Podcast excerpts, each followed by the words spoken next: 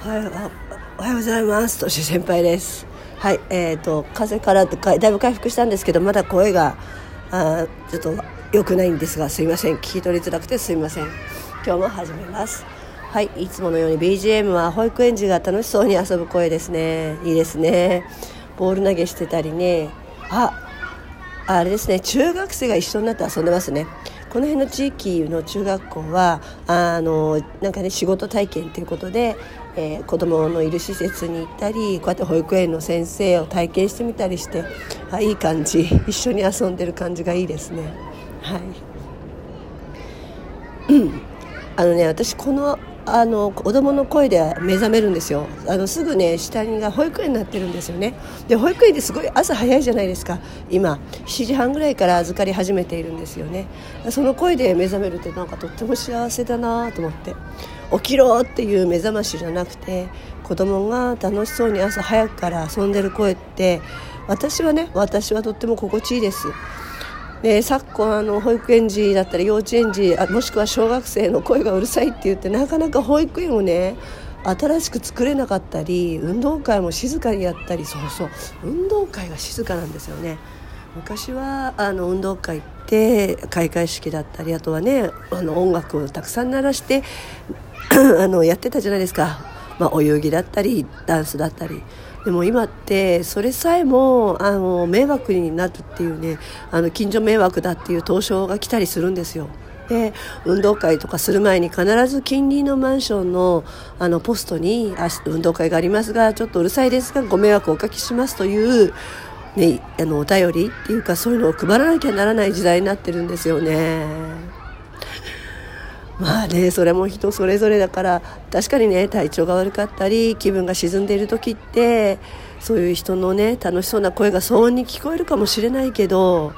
いやこれ子供の声が騒音って言ってる人は相当病んでるんじゃないかな相当自分の生活に何か満ち足りてないものがあるんじゃないかと。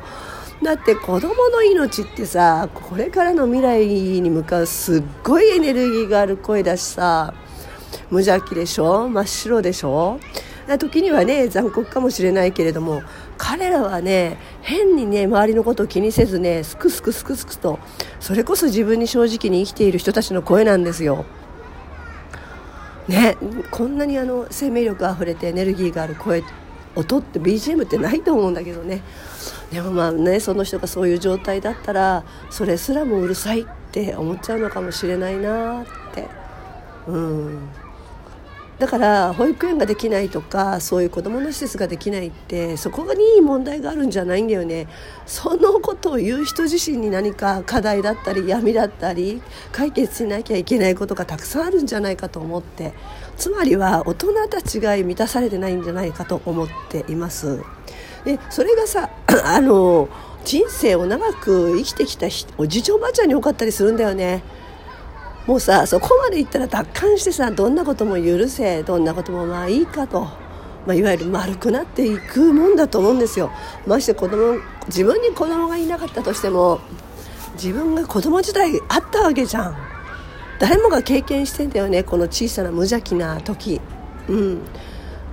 子供がいるいないは私は関係ないと思う。自分もかつてはこういうちっちゃな存在で人に迷惑をかけで人の手を借り一生懸命生きてきた自分史の中にこの時代があるのにもかかわらずそれが迷惑だと言ってしまったらさ自分の人生のその部分を抑え否定していることになるってことに気が付いてほしいなと思ってます。ででしつけがどうのこうの言うけれどもしつけじゃないんだよ子供って自分の欲求をね満たされた時に幸せだ自分って生きてってよかったなっていう自己肯定感が育つんだからそこをもさ例えば本当になんかお腹空いて泣くとか、ね、今ブランコの取り合いをして泣くとかおもちゃの取り合いをして泣くとかね怪我をして泣く、えー、楽しく遊べばキャーキャー騒ぐというか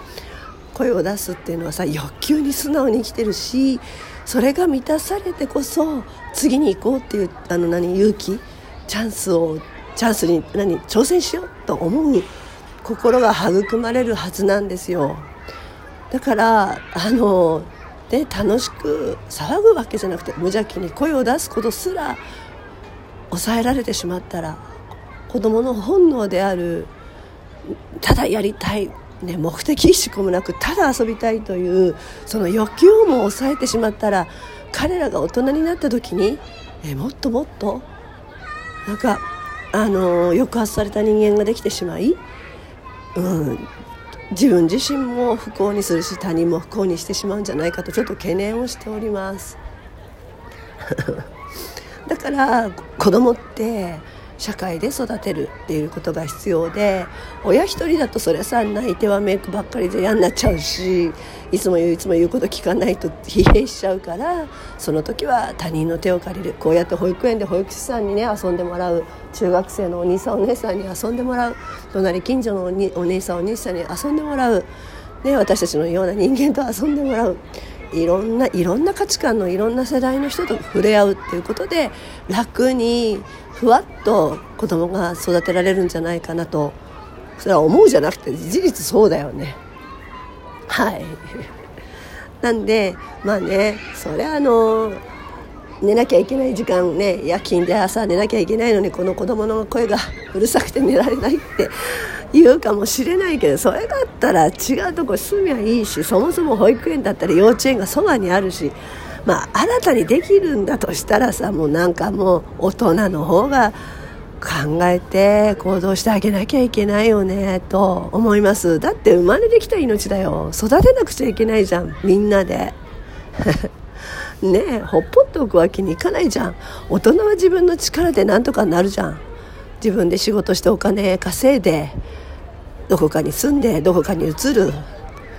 でも子供ってさここにいる命たちってさまだまだ自分だけじゃ何もできないんだよ。その子たち責めてどうすると本当に思う、うん、こんなあ私はね本当にこの光景が全て、えー、自分のエネルギーになるし自分を蘇らせてくれるし自分を若返らせてくれる存在だと思う、うん、で何よりも学べる存在なんですよ。うん、わあ面白いなって。まあそんなことを感じた朝です。はい。まあ、私は私であの、えーと、この保育園児からもう一段階成長した小学生相手なんだけど、まあ、小学生となれば彼ら以上にですね自由に動けちゃう人たちなんで。あの送り迎えなく勝手にあるあの外に出れる存在なんでもっともっと,、えーとエネルギーも必要だしだんだん賢くなるから頭脳戦っていうのもあるしいやでもとにかく面白い子供が成長していく姿って自分の子供は一人しか育てたことないけどとってもとっても面白いですよ。そしてそこから学びがたくさんある、うん、育てているようで育てられているっていうんだっていう存在だし